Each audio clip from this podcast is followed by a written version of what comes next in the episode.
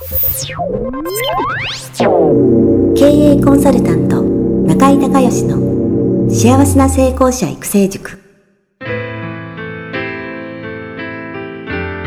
この番組では18歳で起業し6社の社長を歴任した実業家出身の経営コンサルタントであり自ら経営塾を主催する中井孝義がこれまでに1200人以上の経営者の方々の経営相談人生相談に答えてきた脳科学心理学とマーケティングを活用した独自のノウハウでビジネスと人生のバランスの取れた幸せな成功の実現をお手伝いします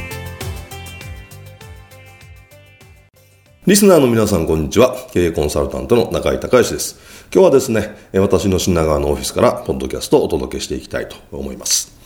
今日はですね、えー、記憶と学習法ということでね、えエビングハウスの忘却曲線と、えー、それから中井塾でね、まあ、A さん B さんというふうに名付けてるんですけども、まあ、記憶法ですね、えー、これについてお話をしたいと思います。えまずですね、え有名なエビングハウスの忘却曲線というのがあるんですけども、これはドイツのね、心理学者でエビングハウス博士という方が、え自分の学生さんを相手にね、まあ、臨床を実験したと。で、講演会とか、えー、まあ、セミナーとかね、えー、皆さんメモ取ってね、えー、話を聞かれると思うんですけれども、えー、これは全くね、そういうメモもないし、そのホワイトボードになんか物書いたりとかしない、えー、話を聞いただけっていう条件でですね、学生さんに、えー、このエビングハウス博士が講義をしたわけですね。で、その、えー、何時間後にどのぐらい覚えてるかっていう、まあ、テストをしたわけなんですけど、えー、一番初めがですね、6時間後。えー、なんとですね、えー、もしね、メモも取らない、資料も何もない、ね、ホワイトボードも何も書かないっていう状態で人は、えー、話を聞いたら、6時間後にはなんと6割忘れて、えー、40%、ね、4割しか覚えてないと。そして24時間後には7割忘れて、えー、30%。えー、そして48時間後には8割忘れて、えー、2割20%しか覚えてないと。で、この20%からは減らないっていうね、えー、臨床のデータがあるんですけど、あのー、だからね、えー、っと、皆さんもね、えー、メモを取りながらしっかり聞くっていうこと大事なんですけど、でもね、これね、メモをね、あの、講演会とかセミナーとかで、あの、たまにいるんですけど、必死でメモ取ってる人いるでしょ。あれはね、あんま良くないんですよ。あのー、なんか一言一句、なんかテープ起こしのように、なんか あの、パソコン打ちながら、あの、メモ取ってる人いますけど、あれはね、本当は良くないです。あの、理想的な聞き方はね、もちろんメモ取るんだけど、あの、そのね、例えばセミナーだったらその講師の先生の話を聞きながら、自分のビジネスに照らし合わせてね、あ、このネタはここに使ったら、あ、これ売り上げ上がるなとか、えー、あ、このネタはこここういう風にしたら、えー、っと、商品のクオリティが上がるなとか、あ、これ、ここでこういうふうに、ね、今聞いた話、これ使ったら、あ、こういう新しいあの客層にアプローチできるなとかね。考えながらね、常にその自分のビジネスに応用できないかっていう視点で考えながら聞いて、で、メモを取る。で僕は大体その話を聞くと、聞くときそういうふうにしてますし、そしてその思いついたネタね、新しいアイデアをメモしとく。忘れますから。まあ、こういうふうに、あの、セミナーとかはね、聞くのが一番いいと思います。だから、その話を覚えようとして聞くんじゃなくて、いかに自分のビジネスに応用できるかっていう視点で、えー、常にそういうね、えー、あた、ま、視点で聞くっていうことが大事だと思います。で、もう一つね、えー、っと、学習法、記憶法ということなんですけど、あのー、エビングハウス博士の、えー、まあ、逆曲線の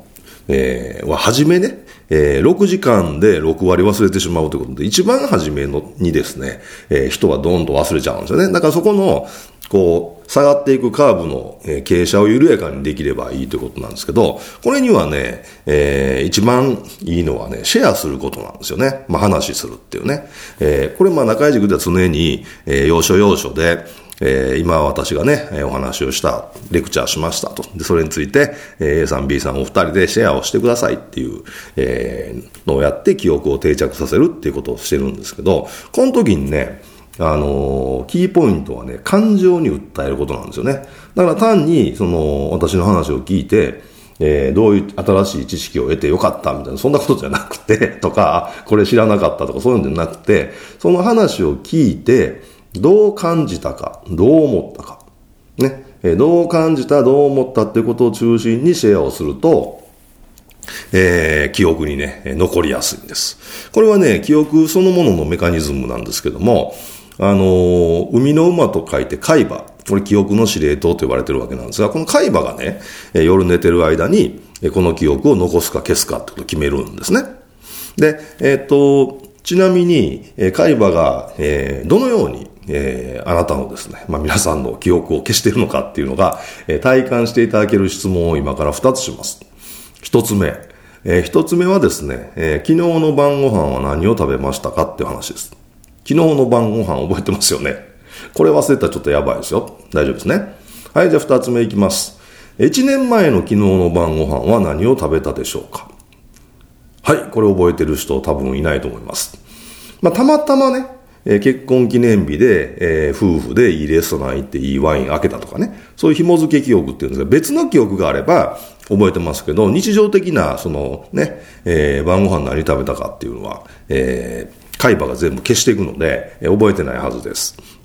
まあ逆にね、もう覚えてたらもう食べたいもんなくなりますからね、特にランチとかね、えー、行く店が決まってるところで毎日毎日、えー、っと、ね、えー、1年間分ぐらい、あの、ランチ何食べたか覚えてたらもう、もう、それだけで食欲なくなりますよね。えー、まあそれはちょっと冗談ですけども、あのー、まあ海馬はね、基本的には、えー、まあ消してしまうということなんですね。だから、これをね、じゃあどういうふうにしたら覚えられるのかっていうとね、海馬の横に扁桃体というですね、感情を司っている部位があります。えー、喜怒哀楽はですね、みんな同じとこで、ね、扁桃体って同じとこで作られていて、で、海馬と扁桃体はくっついてるんですね。で、感情が動くと扁桃体が活性化して扁桃体がプルプル震えます。そしてそのプルプル震えた震えが海馬に伝わって海馬の中の、えー、データを増幅して覚えやすくするっていうね。こういうそのメカニズムになってるんですね、脳の記憶っていうのは。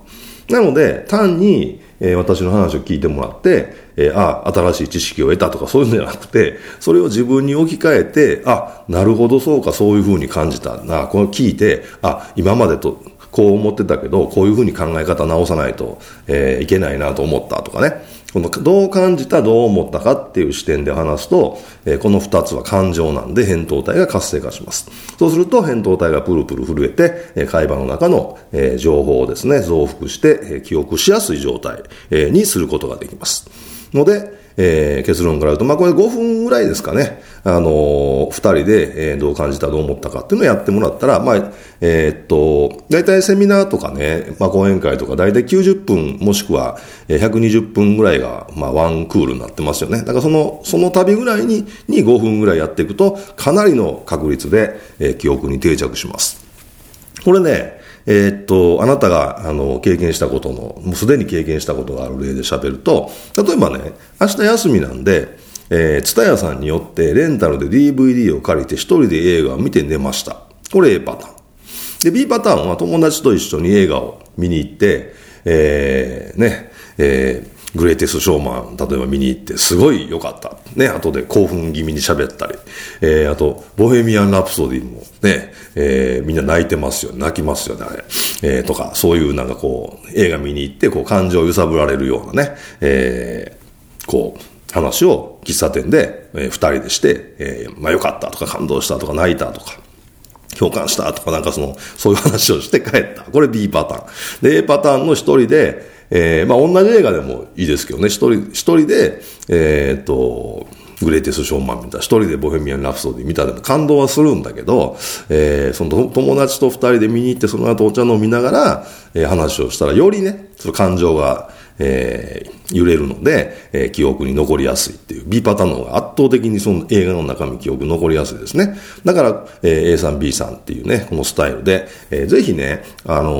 これね、あのー、これやらないとね、あの、忘れちゃうんでね、もったいないです。だからセミナーとか講演会でもいいですけど、行ったらね、だ必ずね、まあできる、まあ必ずって言うと語弊あるかな。できる限り、えー、隣の人と喋るとか、あと懇親会があったら懇親会行って、そのね、懇親会行ってその話を聞いた人同士で、えー、この A さん B さんをやると、かなりの確率でその記憶自体が定着するんで、まあ本当は後でね、えー、家に帰って復習したらいいんですよ。なかなかそんなしないでしょ。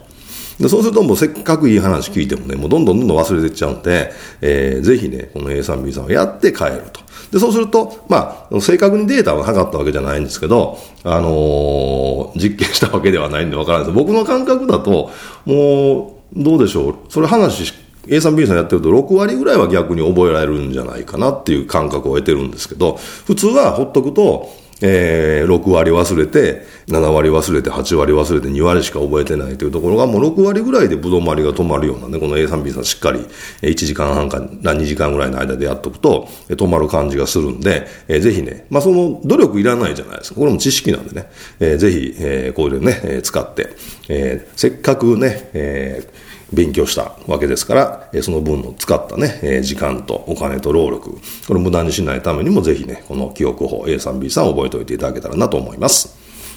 はい、以上、え、今日も、えー、ポッドキャスト、え、品川のオフィスの方から、え、お届けをしました、え。今日も最後まで聞いていただきましてありがとうございました。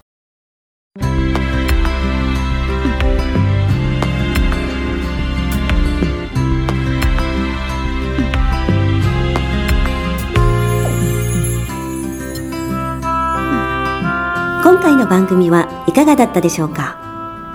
あなた自身のビジネスと人生のバランスの取れた幸せな成功のための気づきがあれば幸いです。なお、番組ではリスナーの皆様からの質問をホームページの受付フォームから募集しています。また、全国各地から900名以上の経営者が通う中井隆義経営塾幸せな成功者育成6ヶ月間ライブコースに関する情報はホームページをご覧ください。では、またお耳にかかりましょう。